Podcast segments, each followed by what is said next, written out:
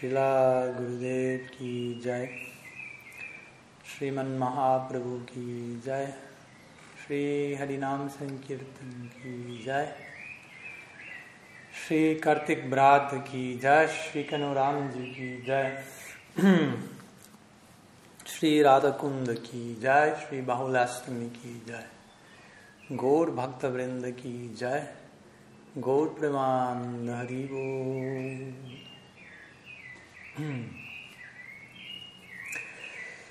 Muy buenas tardes a todos, bienvenidos, muchas gracias por su presencia, su contribución.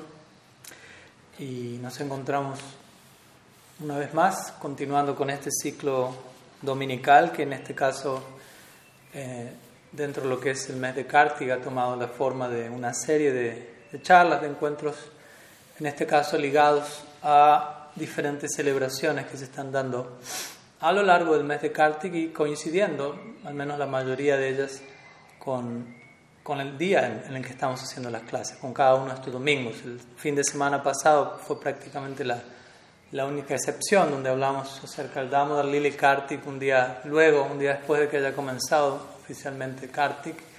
Pero a partir de ahora, este domingo, el próximo, el siguiente, vamos a estar teniendo ciertas celebraciones dentro de lo que es el el Panjika, calendario Gaudiya Vaishnav, las cuales eh, coinciden con el día de hoy. Hoy estamos celebrando el día de aparición de Sri Radha Kunda. El próximo domingo estaremos celebrando Govardhan Puja, Govardhan Lila. Y el siguiente domingo se estará celebrando Gopastami y otros lilas ligados también ese mismo día. Pero bueno, vamos a, a intentar adentrarnos a lo que nos tiene el día de hoy por aquí, que es la celebración de la aparición de Sri Radha Kunda.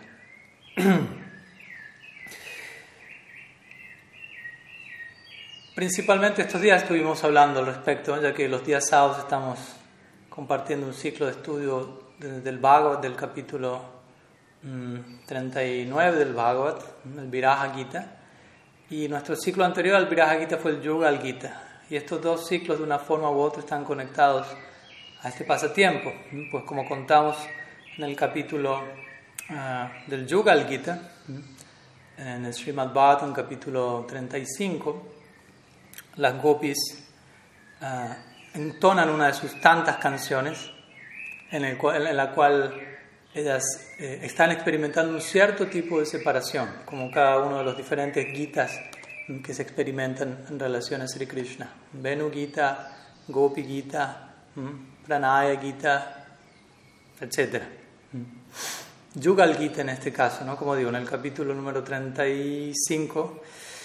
Y allí, ¿qué ocurre en este momento? ¿no? A esta altura del desarrollo cronológico del lila en la tierra, del Bhoma lila, del Prakat lila, el lila se despliega hasta un punto donde prácticamente el nivel de despliegue del Braja lila se asemeja o se vuelve idéntico más bien al nivel diario de despliegue en Golok Brindavan, en el Aprakat lila.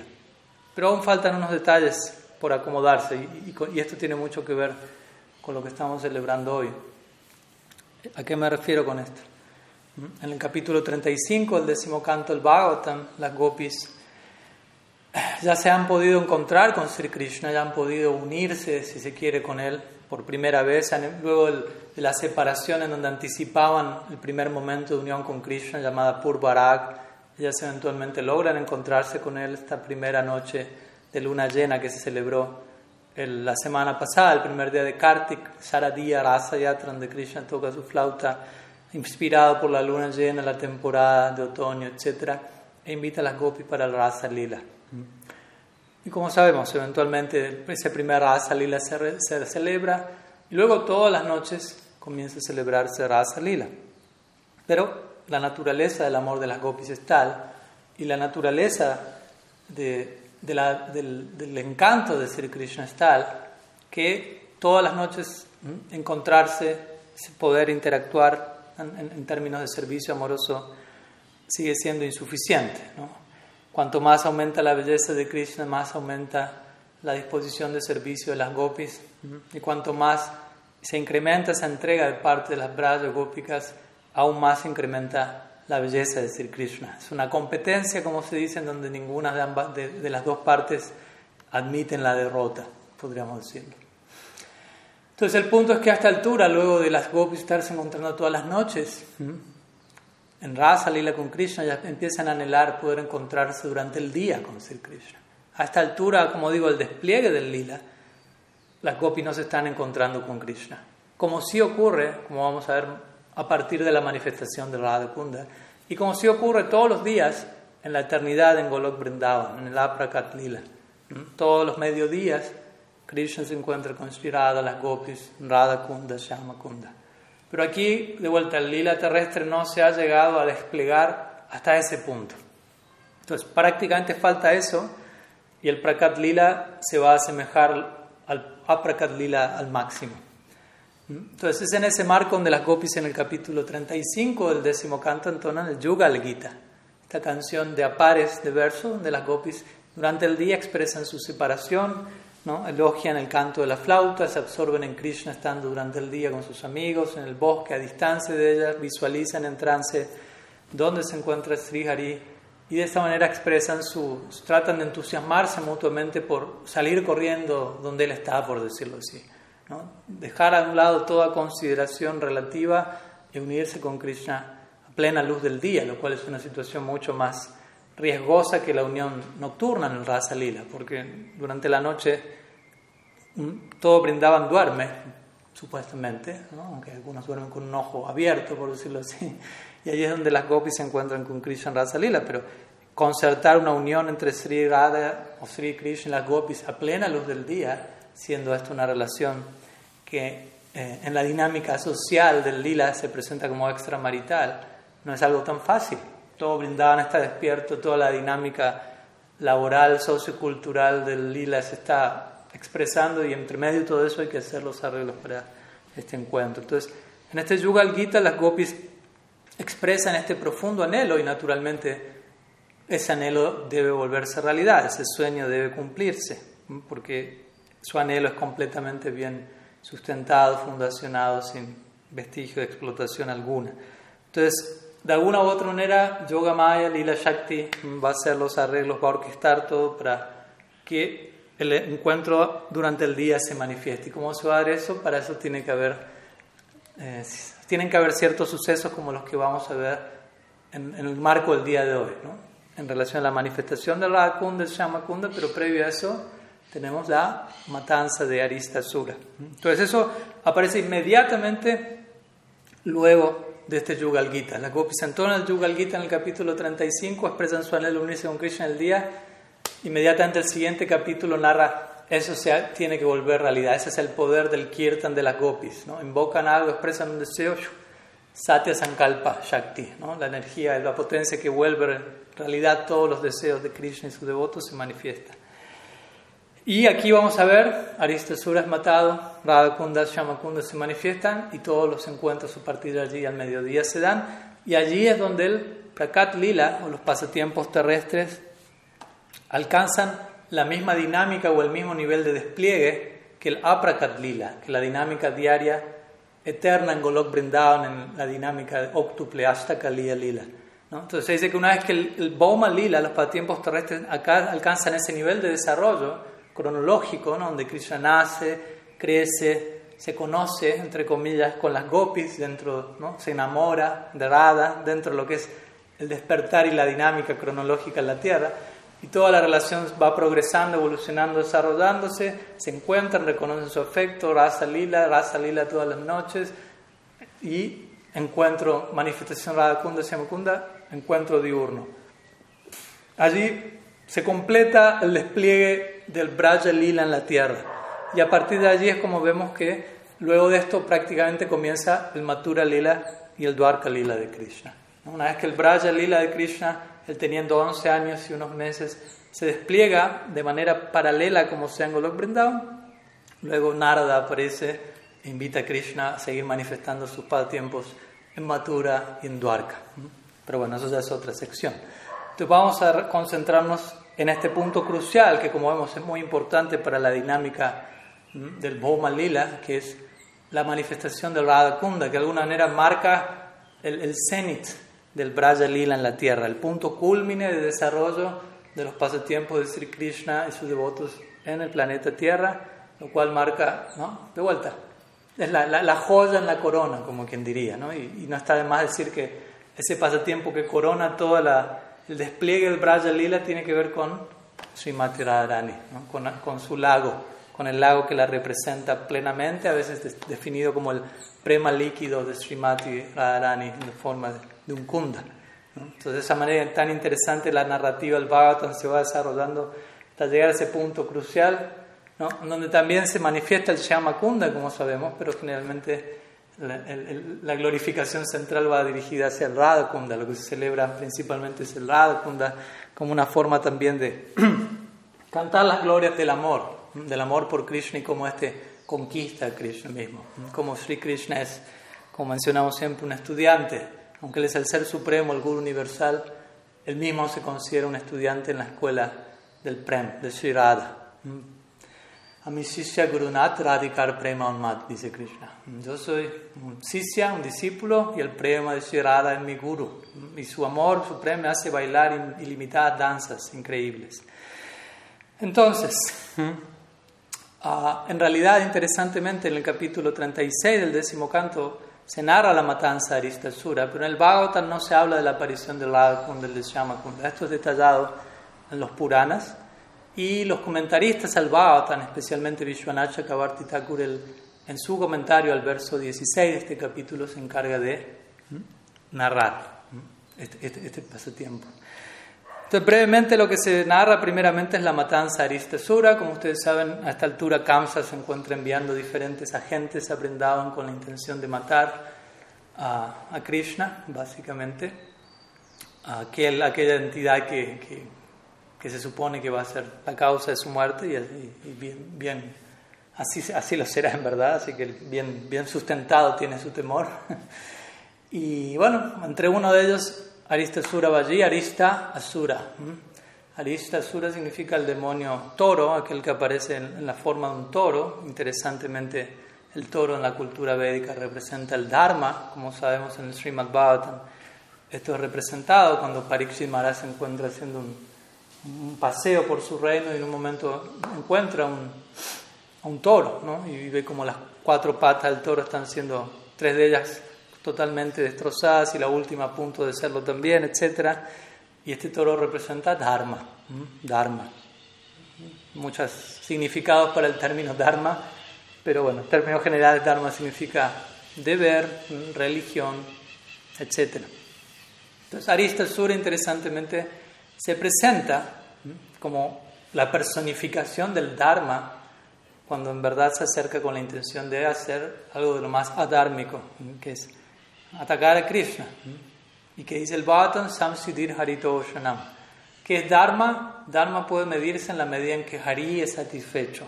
Vamos a la descripción del Dharma para los, para los Bhagavatas. Para los seguidores del Bhagavatam hay diferentes nociones del Dharma. Para nosotros, seguidores del Bhagavatam, Samsiddhir Haritoshanam. Significa la medida que Hari está Toshanam, está satisfecho es Samsiddhir. Esa es la perfección del Dharma cuando nosotros escuchamos Dharma, pensamos en ese tipo de Dharma, que en última instancia tiene que ver con Prema Dharma, el amor divino. Entonces aquí, este lila empieza con un Dharma engañoso, un Kaitava Dharma, algo que se presenta como Dharma, toro, pero en verdad se acerca con una intención supremamente dármica, pero el resultado de todo eso va a ser algo supremamente dármico, que es la manifestación del Radha Kunda, que es la expresión última del Prema Dharma de la idea de Dharma que tienen los, los Gaudias. Entonces, interesantemente, no, no, vamos a entrar tanto en detalle con eso, pero Aristasura, quien llega, ¿no? el Bhattan describe brevemente cómo Aristasura llega a Brindavan y, y bueno, causa terror en los habitantes, en los pastores, con sus sonidos monstruosos, etcétera, amenazando acabar con todo, y Krishna rápidamente aparece en escena para proteger sus animales, a sus compañeros, compañeras, etc. Y luego un tiempo de lucha descrito allí, Krishna eventualmente aniquila a Aristasura. Y Aristasura, también para nosotros, especialmente en el Bhakti Vinod Parivar, eh, contamos con una interesante realización, un interesante portal que recibimos de Sri Thakur Bhakti Vinod, en donde él describe en algunas de sus obras, tales como el Krishna Samhita, el Chaitanya Shikshambrita, él describe cada uno de los diferentes demonios, asuras que Krishna mata, en Brindavan principalmente representando diferentes anartas, representando diferentes uh, falsos valores, distorsiones de aquello que realmente tiene un propósito. Anarta significa eso, arta significa propósito, valor, sentido, y anarta significa encontrar un sentido desde un lugar errado, encontrar un propósito desde un lugar distorsionado. Entonces, cada uno de estos asuras representa algo. Y, la presentación del asura, la manera en la que cada uno de estos demonios aparece, tiene que ver con lo que representan, de acuerdo a la visión del Thakur. Por ejemplo, Putana, que es el primero de todos los asuras que Krishna mata, Thakur Bhaktivinoda la describe como el falso guru. ¿Por qué? Porque Putana aparece como una madre ofreciendo la leche de su pecho, ofreciendo nutrición, ofreciendo refugio, ofreciendo afecto pero en realidad habiendo untado su pecho con veneno. Entonces, el principio del guru tiene que ver con esto, con toshna, con nutrición, refugio, pero el falso guru es alguien que se presenta como tal cuando en verdad no está dando verdadera leche, por decirlo así, verdadero afecto, sino algún tipo de engaño, algún tipo de veneno. Entonces vemos la, simbología, ¿no? la presentación de Putana y lo que representa estando ligados. Entonces, de la misma manera se aplica a los diferentes Asuras a veces no son asuras, a veces son tiempos donde Krishna castiga una mentalidad, llamémoslo así, asúrica en un deva, por ejemplo, como vamos a ver el domingo próximo, con Indra en el Govardhan Puja, o con Brahma en el Brahma Vimohan Lila, etc. Nalakubari, Manigriva, etc. Entonces, en relación a Aristasura, aparece un toro, la personificación del Dharma. Bhaktivinoda dice, ¿qué representa Aristasura? Dice, Aristasura representa la religión engañosa, justamente. El toro es la religión, pero es un toro que se acerca a matar a Krishna. Entonces engaño, hay engaño de por medio. Kaitava Dharma. Y representa eso, representa como el rechazo hacia el bhakti que surge de alguien que sigue una religión engañosa, siendo que el bhakti representa debería idealmente representar todo lo contrario con la religión engañosa, por lo tanto es algo muy desagradable cuando en el nombre del bhakti se promueve un, tipo de religión engañosa, porque el bhakti en sí no lo es, pero bueno, algún representante distorsionado a veces puede fallar en eso, con, consciente o inconscientemente. Entonces, Aristasura representa la religión engañosa. Obviamente, religión engañosa puede tener muchos significados, mucha aplicación, tampoco me quiero perder en, en esa dirección.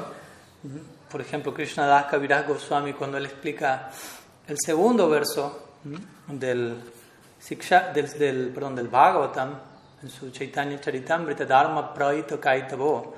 Así comienza el Bhagavatam, Dharma Praito Kaitavo, significa rechazando por completo todo Kaitava Dharma, toda religión engañosa. El primer verso del Bhagavatam empieza ahí. Allí culmina el Bhagavad Gita, Sarva Dharma allá. Y donde culmina el Bhagavad Gita, la conclusión del Gita es la introducción del Bhagavatam. Después vienen casi 18.000 versos más.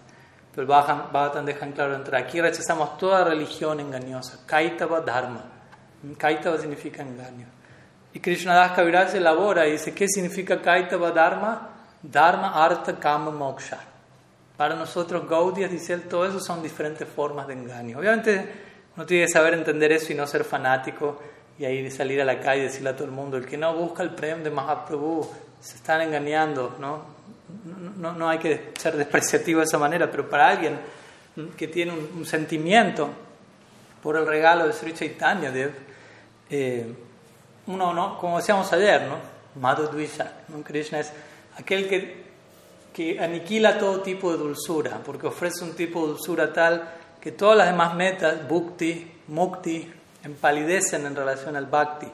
Entonces Mahaprabhu mismo dice eso, cuando uno tiene un gusto por el bhakti, ruchi, que ocurre nadanam, najanam, nasundarim, kavitam va. Dice él, no me interesa riqueza, seguidores, bellas mujeres, conocimiento, liberación.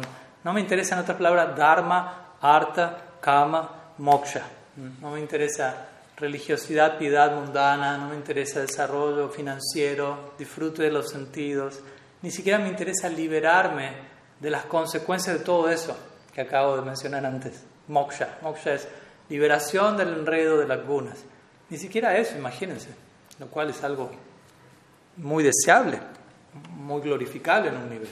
Entonces la pregunta es, ¿qué le interesa entonces? Dice, Mamá, Janmani, Janmanishware, Bhavatat Vida tras vida, incluso si tengo que volver a nacer millones de veces, no me importa si puedo ocuparme Bhakti inmotivado, ininterrumpido por Bhagavan.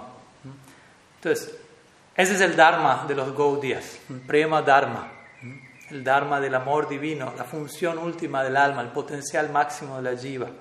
Entonces, cuando alguien tiene incluso un vislumbre de semejante potencial, todo lo demás se vuelve, se vuelve básicamente nada. ¿no? Pero vuelta hay que saber cómo entender esto y no fanatizar. ¿no? Prabodhananda Saraswati también canta, ¿no? dice Kaivalyam नरखायते त्रिदशपूर्व अकाश पुष्पायते दुर्दन्तेन्द्रिय कालसर्पपातलये प्रोत्कातदं श्रायते, विश्वपूर्णं सुखायते विधिमहेन्द्रदीष्टकीतायते यत्करुण्यकतक्षभैव भवतां, तं गौरमेवस्तुना Dice, para aquel que haya recibido incluso una pequeña mirada de reojo de Sriman Mahaprabhu, otra manera de decir, la más leve, el más leve vestigio de misericordia de Él. ¿Cuál es el resultado? ¿Mm? Dice, Kaivalyam Narakayate, primero. Kaivalya significa mukti, moksha. Para, para alguien así, Kaivalya, ese logro se vuelve Narakayate, es igual al infierno. Es concedido como un estadio, un estadio infernal. Kaivalyam Narakayate, Tridashapur Akasha Pushpayate alcanzar el logro de los planetas celestiales es como una fantasmagoría, como un akasha pushpayate, como, como flores en el cielo flotando en el aire, algo que no existe en verdad. El logro de, de, ser un Indra, de ser un Brahma, para alguien que entró en contacto con Gaur, eso es pura imaginación, pura fantasmagoría. Tendria kala sarpavatalae pratkatatam srayate y los sentidos, que generalmente son considerados como peligrosas, ah, ¿no? peligrosas, a veces se compara con una serpiente peligrosa y nos puede morder a cada momento, ahora se vuelven como serpientes cuyos colmillos fueron arrancados. ¿qué puede hacer una serpiente sin colmillos? No hay peligro alguno. Los sentidos que antes se volvían fuente de peligro, en realidad no es los sentidos, sino uno. Entonces, la idea aquí es, ya no existe ese peligro. Y Vishwa Purnam el universo entero, que antes era visto como una fuente de miseria, Krishna mismo dice eso, Dukalayama Sarasvati en el Gita, para aquel obviamente que está pegado, el mundo es fuente de miseria. Anityam Ashukam, es impermanente y es vacío de felicidad. Pero aquí Prabodhananda dice Vishwapurnam Sukha. El universo entero se ve lleno de, de sukha, de alegría. Para aquel que recibió la más leve mirada de reojo de Mahaprabhu. ¿Por qué? Porque todo se ve lleno de oportunidades de seva. Y Vidimahendra Dishra Kitayate. Grandes personalidades como Indra y otros semidioses son vistos como no más mejor que insectos, dice él. Obviamente, ahora el punto es ese que vamos a salir y vamos a empezar a insultar a los devas, si ustedes son unos insectos, y que busca moksha es un demonio, porque eso es peor que el infierno. No, eso surge de alguien que tiene un sentimiento, un gusto una realización de incluso el más leve contacto de la gracia de Sriman Mahaprabhu. Entonces, en ese sentido es que Krishna Kaviraj dice Dharma Artha Kama Moksha es Kaitava Dharma, religión engañosa. Pero también obviamente podemos tomar esto como, no sé, diferentes tipos de engaño en el nombre de la religión, lo que Madhurya Kadambini describe como Tarangarangini. A través del bhakti surgen subproductos, fama, seguidores, conocimiento, posición, lo que fuere, y yo empezar a deleitarme en esas olas, a empezar a nadar en esas olas. Tarangarangini significa eso, zambullirme en esas olas, deleitarme en los subproductos del bhakti más que en el bhakti en sí mismo. Entonces, todo eso pueden ser formas de engaño. Y Aristasura representa todo eso. Aquello que se presenta como algo virtuoso, que se presenta en el nombre del Dharma, pero en el trasfondo busca desenraizar la virtud, desenraizar la fuente de todo Entonces, en ese marco, Krishna aniquila Aristesura. En otras palabras, Bhaktivinoda Thakur presenta, si tú quieres entrar a Brindavan, si tú quieres ocupar parte en Braja, Vajan, tienes que aniquilar todos estos demonios dentro de ti. El Aristesura está dentro tuyo en última instancia. ¿No? Putana, etcétera, todo eso, más que mirar hacia afuera, debemos prestar atención hacia adentro. Interesantemente, Aristesura es uno de los últimos demonios que Krishna mata en Vrindavan, luego, antes, luego viene Vyomasura. ¿no? Como diciendo, incluso luego que ya se han matado varios demonios, se han pasado varias pruebas, aún así cierta forma de engaño sutil puede venir, pero en el nombre del Dharma, en el nombre del Bhakti. Por decirlo así, tu pratista puede venir con tila y kantimala, disfrazado de Gaudiya Vaishnava. Entonces se va a requerir una, un ojo cada vez más fino para detectar todo esto. Y si lo hacemos debidamente, el resultado va a ser supremamente positivo, como vamos a ver. Aristasura es mataron, matado, perdón. Y el resultado eventual de esto va a ser Arada Kunda, Shama Kunda, lo cual va a ofrecer todo una nueva, un nuevo portal de servicio, de oportunidad diaria de servicio entre, para las gopis y para Sri Krishna en relación a las gopis. Entonces, vamos a narrar brevemente Vishwanath Chakravarti Thakur en su comentario al verso 16 del capítulo 36 del décimo canto del Bhatan. Él comparte unos 20 versos de los Puranas, como hace un compendio de versos de los Puranas, en donde se describe cómo Radha Kunda, Shama Kunda aparecieron luego de la matanza de Aristasura, como resultado de una, de una interacción, una conversación jocosa, bromista entre Sri Radha y Krishna. Entonces, Voy a leerles un poco porque es muy, muy encantador la manera en la que Sri Vishwanath también va presentando esta sección, así que les pido presten, presten atención. Entonces dice así. Obviamente en este marco Krishna luego de matar a Aristasura, eventualmente en un punto se acerca donde Sri Radha, intentando abordarla de alguna forma, y Sri Radha le dice, oh, tú, pecador, asesino de un toro, no me toques, no, no te atrevas hoy a acercarte a mí. Entonces Krishna le dice, oh, ¿no? mujer tonta, este no, no era un toro, le dice, era un terrible demonio disfrazado de toro. Obviamente, de vuelta, la implicancia es, de una forma u otra había un toro ahí, el toro representa Dharma y tú lo mataste. Entonces Radha le dice, no, quizás eso sea cierto, Krishna, quizás el toro era un demonio, pero pese a que él era un terrible demonio, sigue siendo un, un toro. De una u otra forma, algo de eso hay allí. Por lo tanto, antes de tú acercarte a mí y más allá de mí, por haber matado a un toro, la personificación del Dharma, así como Indra ¿no? Tuvo que hacer cierta expiación luego de matar a Britrasura, que era un demonio, ¿no? pero que también era un brahmana, en fin. De vuelta, era un brahmana pero era un demonio. Eso puede pasar, generalmente uno no piensa en esos términos. Pero aquí era un toro, pero era un demonio. Ok, era un demonio, pero también era un toro. Aquí decimos lo mismo, Britrasura era un demonio. Sí, pero era un brahmana. Y debido a que era también un brahmana, Indra tuvo que realizar cierta expiación. De la misma manera, Shirada le dice Krishna, tú tienes que realizar cierta expiación para liberarte de la carga pecaminosa de haber matado, sí, a un demonio, pero a un toro también. Entonces Krishna le pregunta a Shrimati Radhika, le dice, bueno, ¿y qué tengo que hacer para expiar por este acto, ¿qué, debo hacer para contrarrestar la reacción de esta actividad? Entonces Srimati Radharani le dice, te puedes purificar bañándote en cada lugar sagrado en los tres mundos.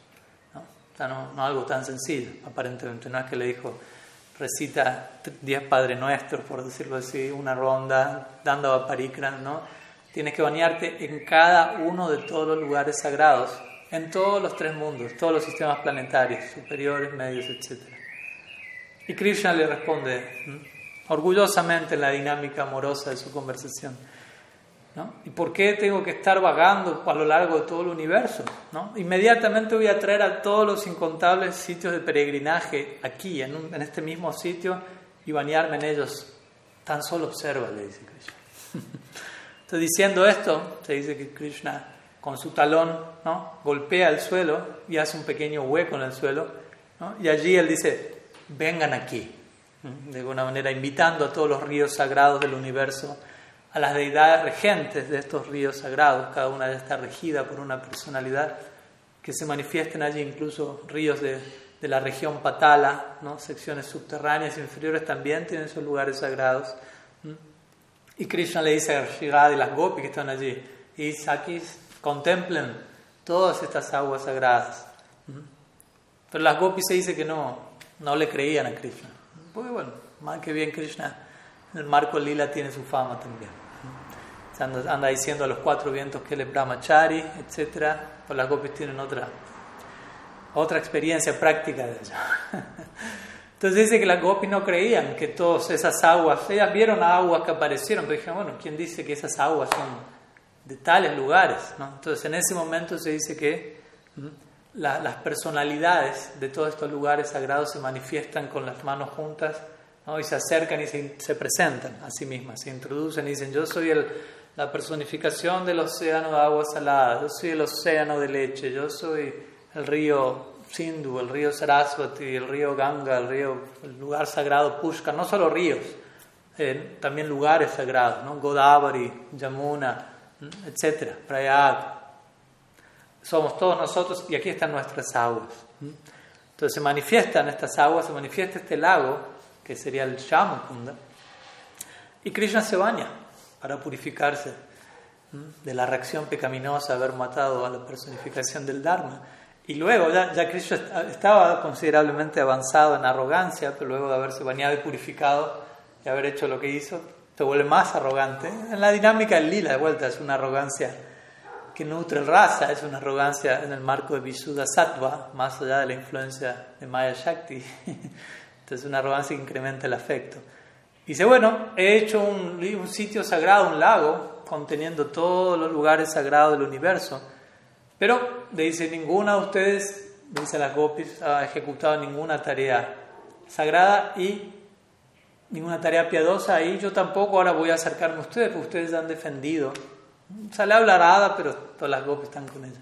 Entonces se han puesto del lado del bando de un demonio, Aristasura. Ahora ustedes son las contaminadas, ustedes son las que tienen que purificarse. Entonces, escuchando esto, Shirada, en un humor competitivo, trascendental, le dice a sus amigas: debemos crear un lago incluso más bello que el de él. Así que vamos a trabajar y a construir uno con gran cuidado. Entonces dice que al lado occidental del Krishna Kunda o Shama Kunda donde se dice que las pezuñas de, de Aristasura habían hecho un hueco, porque era un toro considerablemente grande. Ahí las gopis comenzaron a, acabar, ¿no? también utilizando sus mismas pulseras y brazaletes. Y se dice que en una hora hicieron un hermoso kunda, divino kunda. A veces en distintos Puranas hay distintas versiones de estos lilas con pequeñas variantes, así que no quede ninguno, por favor, atascado en, detalles que pueden variar entre una narrativa y la otra, la esencia es la misma en todos. Entonces Krishna contempla el lago que las gopis habían producido. Entonces ahí es donde Krishna, o sea, el, hueco, ¿no? todavía el, lago no estaba, el agua no estaba. Entonces Krishna pensando en experimentar raza. Recordemos el marco de esto.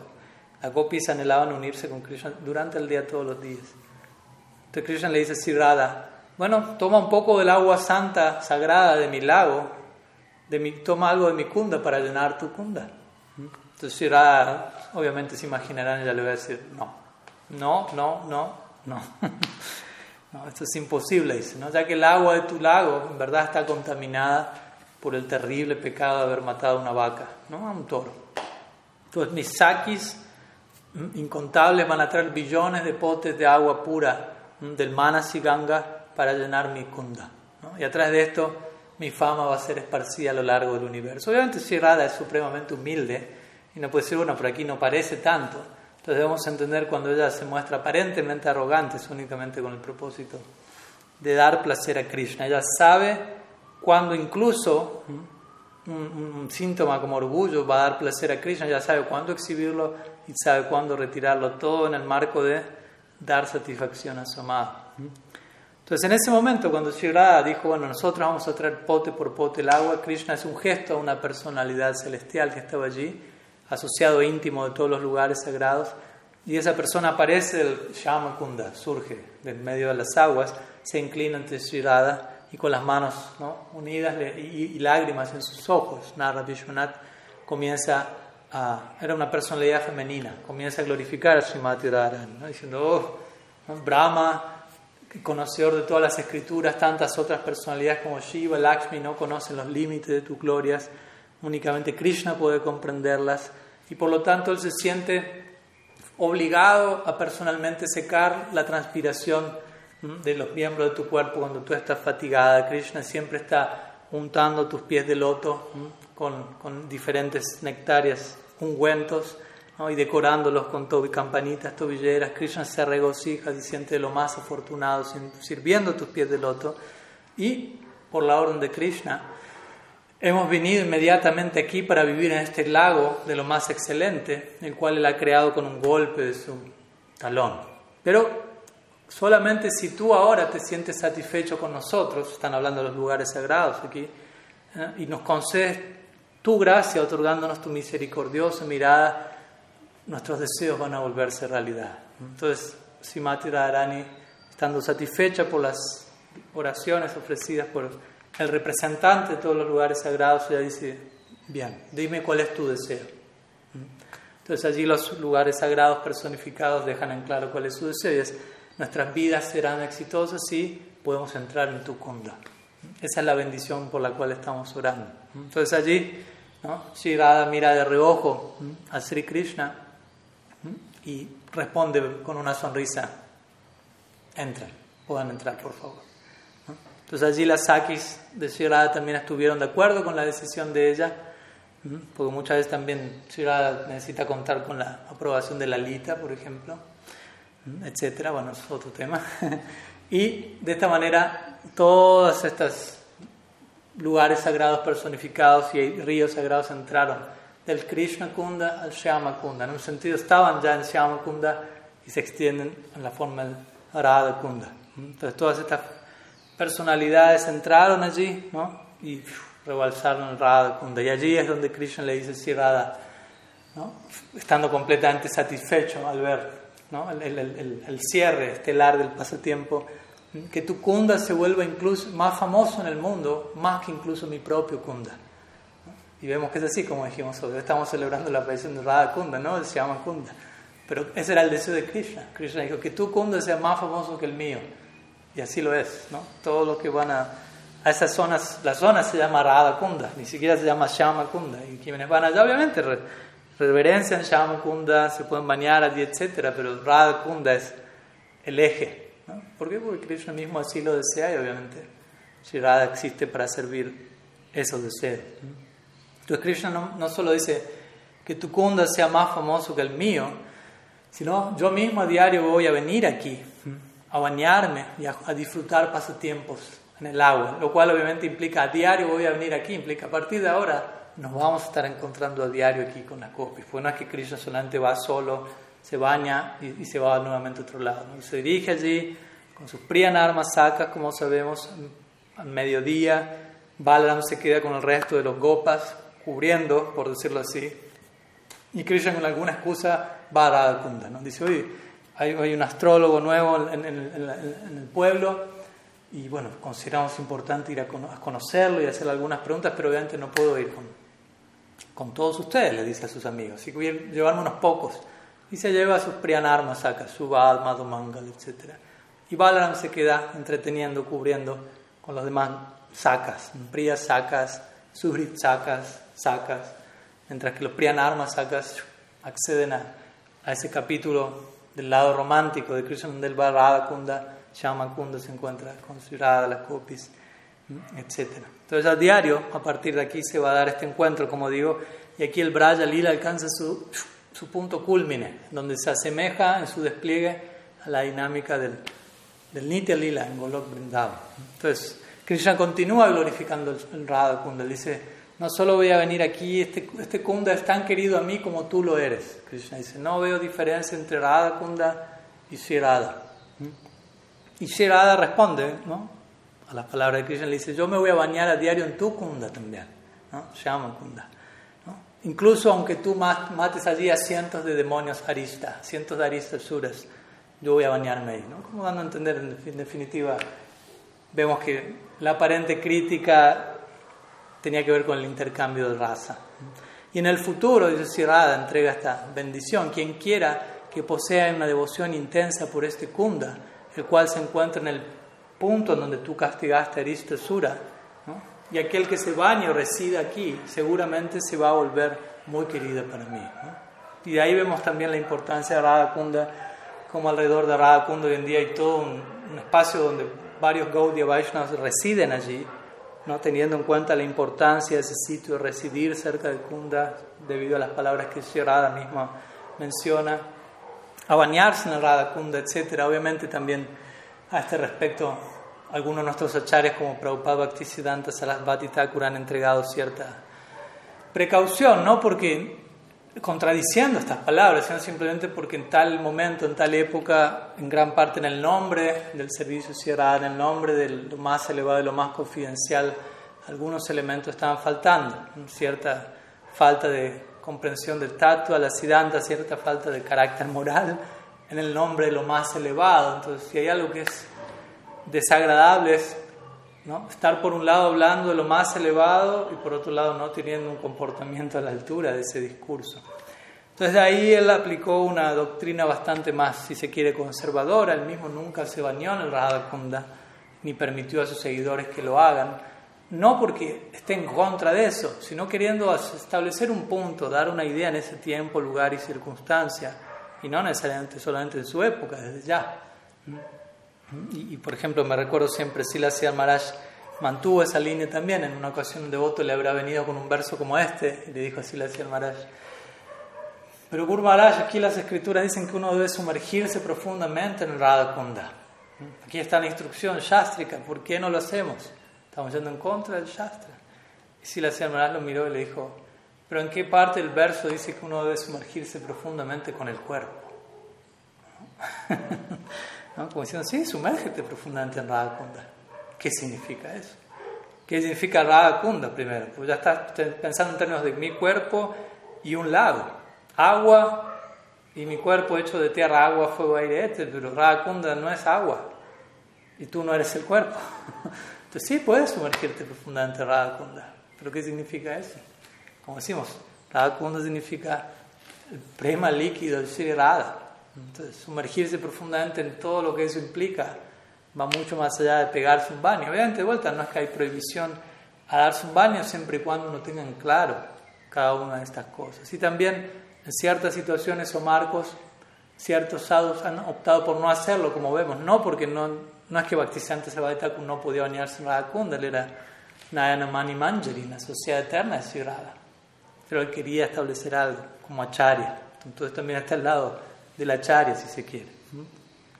Entonces, esta Radha Kunda es supremamente importante para los Gaudiya Vaishnavas. Si la Rupa Goswami en su Upadeshamrita concluye su Upadeshamrita básicamente glorificando Radha Kunda. Interesantemente, en 11 versos él comienza hablando de controlar el impulso de la lengua, del habla, y, 11 versos después está hablando de la gloria de Radha Kunda. De manera muy condensada, él entrega todos los parámetros para nuestra práctica. Y los últimos versos comienzan a hablar de eso, terminan hablando de eso, de la gloria de Brindavan por encima de Vaikunta, de Mathura, y, por, y dentro de Brindavan Govardhan, y por encima de Govardhan Radha Kunda, teniendo que ver con, con, un sitio de residencia, con ciertos pasatiempos que acontecen ahí. Estos pasatiempos del mediodía son la especialidad de los Gaudiya Vaishnavas. ¿no? En otras Vaishnavas Sampradayas no hay una elaboración de lo que ocurre en el mediodía, como los Gaudiya Vaishnavas lo expresan, ¿no? en libros como el Govinda Lilamrita, Krishna Bhavanamrita, Krishna Das Kaviraj Goswami, Vishwanath Chakravarti, se dedican muchos capítulos a narrar qué ocurre al mediodía, ¿no? sobre todo en la división octuple del día de Krishna, Madhyan Lila, los pasatiempos del mediodía son, duran el doble que el resto de los demás pasatiempos, con la excepción de los pasatiempos en la noche de las 10.48 de la mañana a las 3.36 de la tarde. Y hay varios lilas que se escriben allí y muchos de ellos en Radha Kunda. No solo lilas acuáticos, ¿no? batallas en el agua, donde muchas veces Sri y Krishna y las gopis comienzan una batalla en el agua y Sri ¿no? tira un poco de agua a Krishna levemente, suavemente, pero piensa, no le voy a tirar agua en la cara a Krishna, eso lo puede lastimar, puede ser demasiado. ¿No? Pero Krishna empieza a tirar agua salvajemente en, el, en la cara de Sri y la empieza a enseguecer, ella no puede ver nada. Y antes de la batalla de agua ellos habían hecho un... Estaba... Kundalata fue el referee y le dijeron, bueno, usted es el referee, ¿cuál es la... El, ¿cómo decirlo? El, ¿Cuál es el precio a pagar para el que gana, para el que pierde? Y obviamente en diferentes para tiempos va a haber diferentes cosas que se ponen a, apuesta, ¿no? La flauta de Krishna, la vina de Sirada, o a veces ellas dicen, bueno, el que pierde tiene que darle el néctar de sus labios al que gana. En otras palabras, Rai Krishna, ¿no? uno tiene que dejarse besar por el otro, lo cual es gracioso porque sea que el que uno pierda o gane, ambas partes van a terminar haciendo lo mismo. Pero bueno, el punto es que Krishna ataca fuera de la ley, de las reglas del juego, cerrada con agua, y se pone bien intenso y nadie, todas las gopis están presentes, las aves en Radha Kunda, nadie glorifica a Krishna en ese momento. ¿no? Porque todos en Radha Kunda están especialmente parcializados hacia Radha. ¿no? Cuando ella vence a Krishna, allí todos celebran. ¿no? Un nombre Radha es Jayasri, significa aquella que es supremamente victoriosa sobre Krishna. Pero bueno, Krishna vence y, y, reclama su premio. Quiero mi premio, quiero mi premio, quiero mi premio. Y si Radha se esconde en el Radha Kunda, y se dice que se sumerge por dentro y luego emerge poniendo su cabeza en medio de una sección donde había lotos dorados y el rostro ya es como un loto dorado. Entonces queda camuflado en el Radha Kunda y Krishna empieza a buscar a Srimati Radharani y no la encuentra, ¿no? hasta que ve un grupo de abejorros que están atraídos al, néctar de, su rostro y ahí la, la, ubica. Pero luego Krishna es el que se esconde y, y, emerge, se sumerge y emerge entre medio de lotos azules y su rostro comparado a un loto azul. Entonces Radha no puede encontrar a Krishna pero ve a ciertos monos desde un árbol que están haciendo gestos señalando dónde está el rostro. Y así, diferentes pasatiempos que, que en detalle se narran aconteciendo. Aquí, si Krishna mismo cuando, por ejemplo, Sri Radha está en man, man significa básicamente enojo, cuando Sri Radha se enoja con, Krishna, nirhetu, con buena razón, sin buena razón, hay diferentes casos, siempre para el placer de Krishna, recordemos.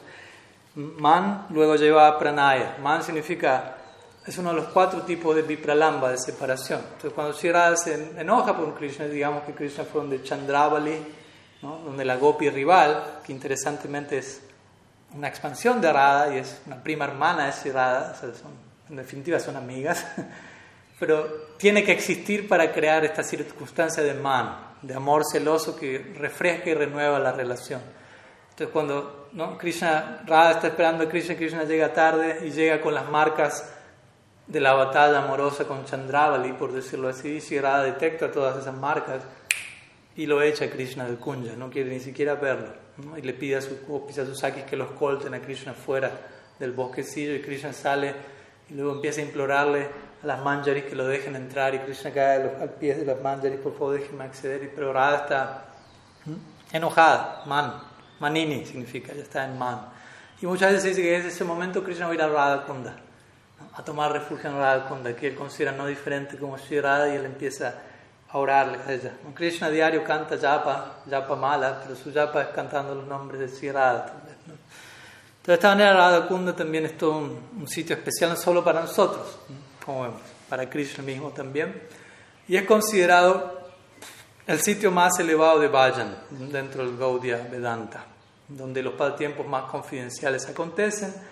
Y también queriendo establecer ese punto, nuevamente Prabhupada Bhaktisiddhanta estableció nuestros sitios Govardhan, que es relativamente cerca a Radha Kunda, pero a una cierta distancia vamos a residir allí y desde allí a diario vamos a ir a Radha Kunda para servir a nuestros gurus, como queriendo marcar un punto. Está por encima de nuestra cabeza y vamos a tomar, asumir una posición de Puja Laraga Pata Gaura ofrecer una adoración a una cierta distancia que nos permite una apropiada concepción de ese plano. Entonces está Govardhan y está Radha Kunda. Y todos esos son regalos que recibimos de los Vaishnavas de Guru. Por eso Raghunath Goswami, quien residió en Govardhan y quien residió en Radha Kunda, luego él, ofrece su pranam a Sri Gurudev diciendo Nam Shrestam Manumapi Satchiputram Atrasarupam Rupam Tasyagraham Urupurim Maturim Goshtavatim Radha Kundam Girivaram. ahora Dikamadavasham. Ofrezco pranam a Srila Gurudev, quien me entregó, entre otras cosas, la más elevada concepción del nombre, me entregó a Mahaprabhu, al hijo de Sachi, quien entrega esa concepción más elevada, a Rupa, Sanatan, Swarup Damodar, me entregó la, experiencia de residir en Jagannath Puri, como lo hizo Raghunath Das como Mahaprabhu, la experiencia de residir en Brindavan, Radha Kundam Girivaram, me entregó Girivaram, a la más elevada de las colinas, Giriraj Govardhan, y Radha Kundam. Gurudev me ha dado Radha Kundam. ¿no? La forma de, me ha enseñado que es Radha Kundam, me ha instruido que es eso, me ha entregado el humor de servicio que allí se da, etc. ¿no? Especialmente para aquellos que tienen obviamente una afinidad con, con Madhurya Bhav, Manjari Bhav, Radha Kunda es especialmente significativo, sin duda alguna. Entonces, algunas palabras por empezar, o no sé si por empezar, pero tenemos unos momentos más sobre, sobre Radha Kunda, ¿no? sobre el, marco de Radha Kunda, lo que se dio antes, que, que llevó a Radha Kunda, como digo, la necesidad de las gopis de unirse con Krishna diario. en un sentido, Radha Kunda existe eternamente en Golok Brindavan, pero en esta, en la, y en la tierra, pero se manifiesta ¿no? a través de ciertos pasatiempos, como vemos. Entonces hemos mencionado eso, ¿no? ¿Qué llevó a la manifestación de Radha Kunda en la tierra? El deseo de las gopis de unirse con Krishna en el día. Dentro del marco de eso, Lila Yoga Maya hizo el arreglo de Aristasura, ser matado y todo eso llevar una conversación que hizo que Shyam Kunda, Radha Kunda apareciesen. Ahora estamos compartiendo algunas ideas sobre la importancia y posición de Radha Kunda dentro del Gaudiya Vedanta. Eh, también hablamos que representaba Aristasura desde ya. Y algo que quería comentarles, que igual es interesante, es que después de haber dicho todo esto, en un sentido estricto de la palabra, de, acuerdo a cierta investigación que se ha hecho, hoy no es el día de aparición de Radha Kunda. en un sentido, en un sentido. Entonces, ustedes me dirán, me están cargando, o sea, está hablando hace una hora del Radha Kunda, de la aparición de Radha Kunda, y ahora me cuenta que no era hoy. Entonces, ¿qué se está celebrando hoy? Obviamente hay algo completamente ligado a Radha Kunda y vamos a explicar eso para ir entrando en la recta final. Después también vamos a compartir unas palabras acerca de Bahulastami, que hoy se celebra aparición de Radha Kunda y Bahulastami. ¿Pero qué es Bahulastami? Entonces, en realidad, estrictamente hablando, Radha Kunda se manifiesta en este plano, de acuerdo al lila que acabamos de narrar, donde Shira y Krishna conversan, en Chaitra Purnima, la luna llena del mes de Chaitra, que esto es dependiendo obviamente del año y la posición lunar, pero más o menos en abril. O sea, no es precisamente ahora, ¿no? comienzo de año. Y hoy, lo que en realidad se está celebrando, y ahora vamos a explicar por qué hoy se celebra, en general, parece fundirse ambas celebraciones, se celebra el redescubrimiento de Radha Kunda a, partir de Mahaprabhu, cuando Mahaprabhu va a Brindavan y él redescubre Radha Kunda que en ese momento estaba oculto y manifiesto, perdido. Y en ese sentido es un tipo de aparición de Radha Kunda. Entonces, como decimos, por un lado, 5.000 años hacia atrás, Radha Kunda se manifiesta, Kunda, en este Chaitra Purnima. Pero para los Gaudiya Vaishnavas, estrictamente hablando, en Bahulastami, en Kartik, hoy, se celebra principalmente el sagrado día en que Mahaprabhu eh, develó ese sitio de Radha Kunda. ¿Y cuál es la evidencia para esto? Bueno, básicamente la única evidencia, al menos que yo conozco, y ha habido bastante eh, investigación al respecto, la única evidencia donde se muestra que la aparición de Radha Kunda original, por decirlo así, tal como Vishwanath la acaba de narrar, se da en el comentario que Srila Jiva Goswami le da al verso 3 del capítulo 45 del décimo canto del Srimad Bhagavatam. Él allí empieza a dar varias fechas en donde Krishna ejecuta muchos de los pasatiempos que hasta ese momento había ejecutado. ¿no? En, tal mes, en tal mes hizo esto. Entonces él dice en un punto del significado, eso dice en Chaitra Purnima, que como digo es entre marzo y abril, Bhagavan Sri Krishna mató a Aristasura en la medianoche y manifestó Shyamakunda. Y obviamente Radha Kunda queda implícito en eso. Entonces dejan claro, si la Jiva menciona eso, esa es la única evidencia específica sobre fechas. Y en ese sentido, hoy no es la fecha, pero está muy ligado y vamos a compartir algunas palabras más en detalle de lo que hoy se está celebrando y en relación a lo que hablamos hasta ahora. Entonces, por otro lado, hoy se celebra más oficialmente el día de descubrimiento, redescubrimiento o reaparición, como quieran llamarlo, de Sri Radhakunda, Kunda, a partir de Mahaprabhu, siendo Gaudiya Vaishnavas, especialmente nos inclinamos ante, ante, ante cómo Mahaprabhu nos, nos lo muestra todo, cómo Mahaprabhu concibe el Bhagavatam, qué tipo de santo nombre entrega Mahaprabhu, y cuál es la visión de Mahaprabhu en relación a Brindavan, Kunda, etc. Entonces, si prestamos atención a lo que dicen ciertos escritos que narran la vida de Mahaprabhu cuando él visitó Brindavan, vamos a ver que el momento en el que él redescubre Radha siendo que la aparición de Radha no coincide con hoy, con el día de hoy, sí vamos a ver que el redescubrimiento de Radha coincide con hoy. Entonces, en el Bhakti Ratnakar, en Chaitanya Charitamrita, en capítulo 18 del Madhya Lila, se menciona que Mahaprabhu permaneció en Braja Mandal más o menos unos cuatro meses. Septiembre, octubre, noviembre, diciembre aproximadamente, o sea, en este periodo de tiempo. Y se dice Chaitanya Charitamrita 2.17, 155, primero Mahaprabhu fue a Mathura, luego Mahaprabhu visitó los 12 bosques de Brindavan Chaitanya Charitamrita 2.17, 193, para los que quieran investigar más o no me crean. Y luego se describe en ese marco, él llegó a Aristagram, hoy en día se conoce Aritagram, o Aristagram que es Radhakunda, el lugar donde Arista fue matado, en Kartik Bahulastami, que es el día de hoy. Y allí Mahaprabhu redescubrió Radhakunda. ¿no? Chequen Chaitanya Charitamrita Madhya Lila, capítulo 18, los primeros versos del capítulo. Entonces se dice que a partir de ese momento, ese Mahaprabhu llega al Radha Kunda, y obviamente de vuelta en ese momento no había Radha Kunda, no había Kunda, había quedado cubierto por el tiempo, pero había, un, había campos de arroz en ese momento. Entonces Mahaprabhu se acerca a estos campos de arroz y había un poco de agua, obviamente donde hay campos de arroz tiene que haber agua. Y él se empieza a bañar en un pequeño rinconcito donde había agua, teniendo la visión, obviamente, siendo Krishna mismo en el humor de Radha, de que ese era Radha Kunda. Entonces él se baña allí y él declara, restablece ¿no? Al Radha Kunda, que eventualmente fue excavado y reconstruido por, por los Goswamis, ¿no? hoy en día se llama Kunda Radha Kunda, los, los kundas tal como los conocemos hoy. Entonces dice que a partir de ese momento en el que Mahaprabhu eh, restableció místicamente en su trance extático la posición de Radha Kunda y Kunda, los Gaudiya Vaishnavas honran especialmente el redescubrimiento de Mahaprabhu Radhakunda bañándose en Radhakunda, en Bahulastami, en Karti. Porque un día como hoy, en Radhakunda se están bañando muchas personas, sobre todo a la medianoche. ¿no? Y, de alguna manera el hecho de que, y ahora vamos a explicar también por qué algunos se bañan a la medianoche en Radhakunda, pero siendo que varios se bañan y de alguna u otra manera con el tiempo quedó establecida la idea, hoy es el día de aparición, pero especialmente lo que se celebra es hoy Mahaprabhu restableció la posición.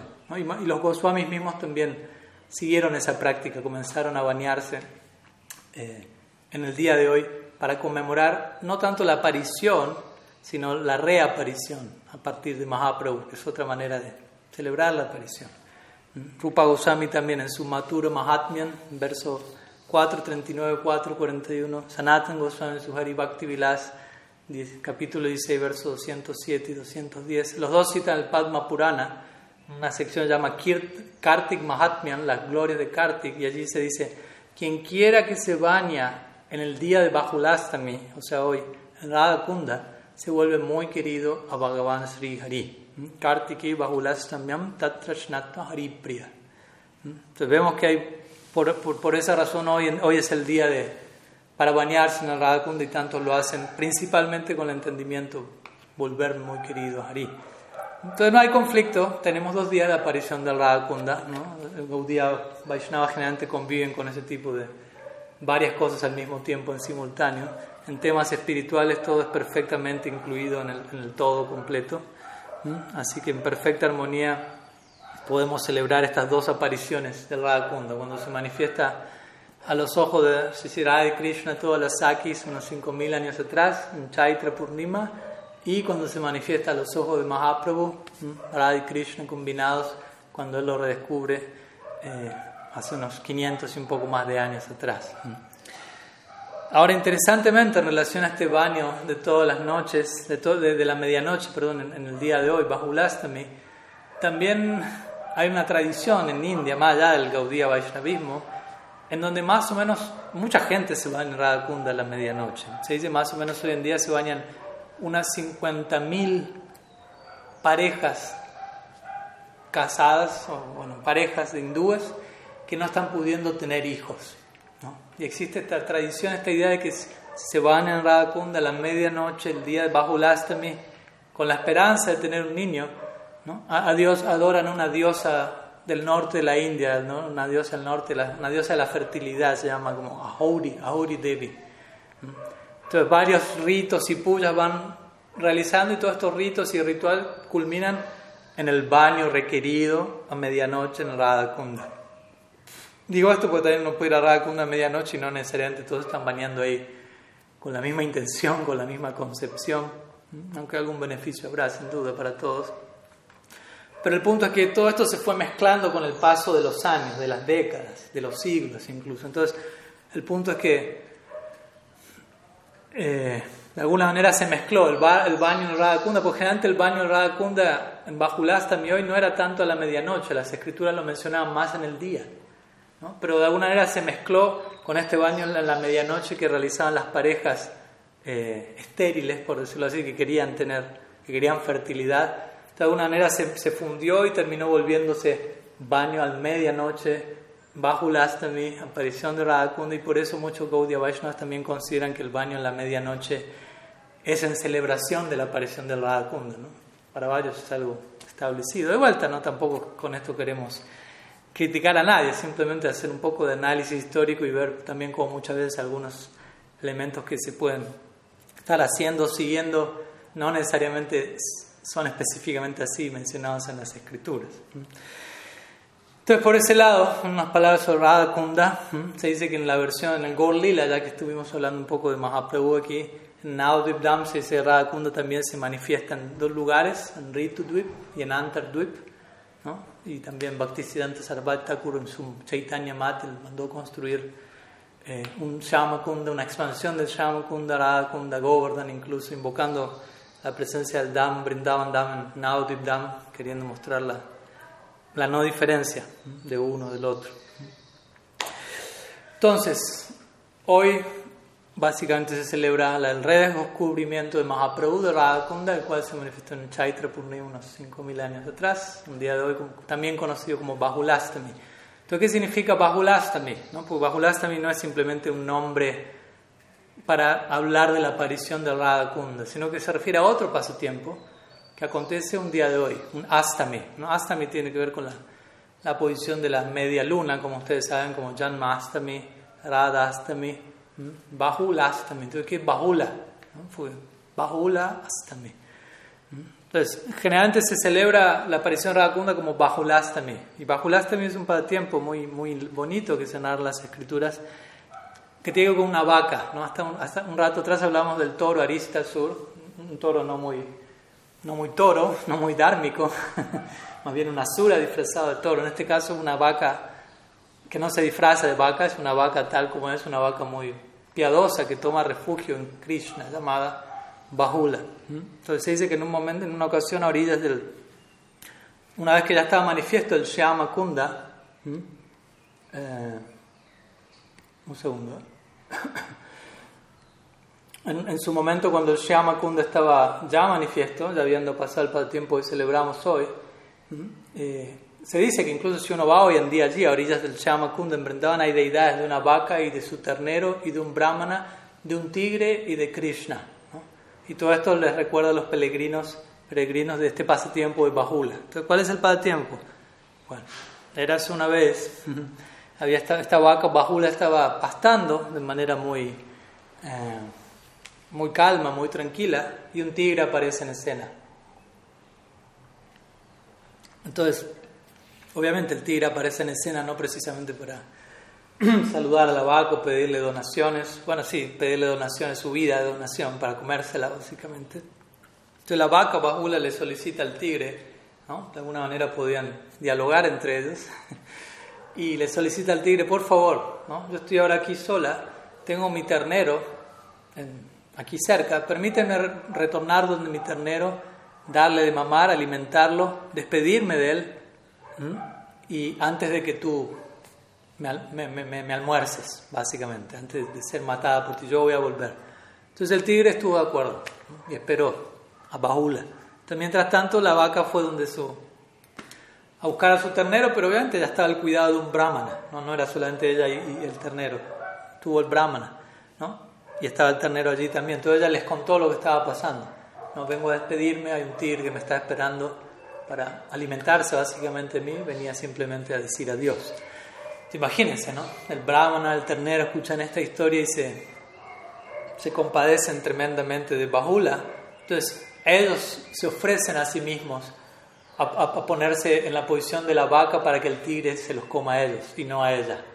El ternero y el brahman dicen que el tigre nos coma a nosotros, no queremos que te coma a ti. ¿no?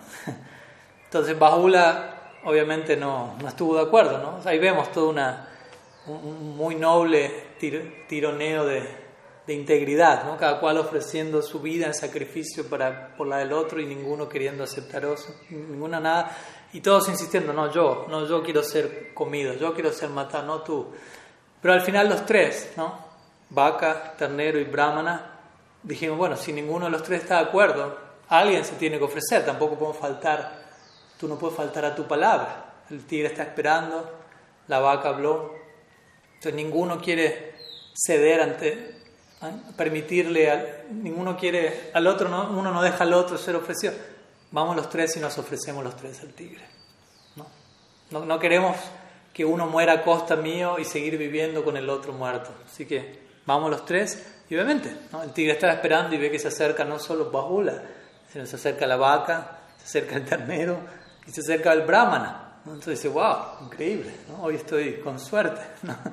Pensé que me iba a, iba, iba a, almorzar una vaca y me doy cuenta que se, amplió el, el menú. Entonces el, tigre estaba contemplando, bueno, ¿con quién empiezo? No? Brahmana, mm, tiene, su, bueno, tiene su fama los brahmanas,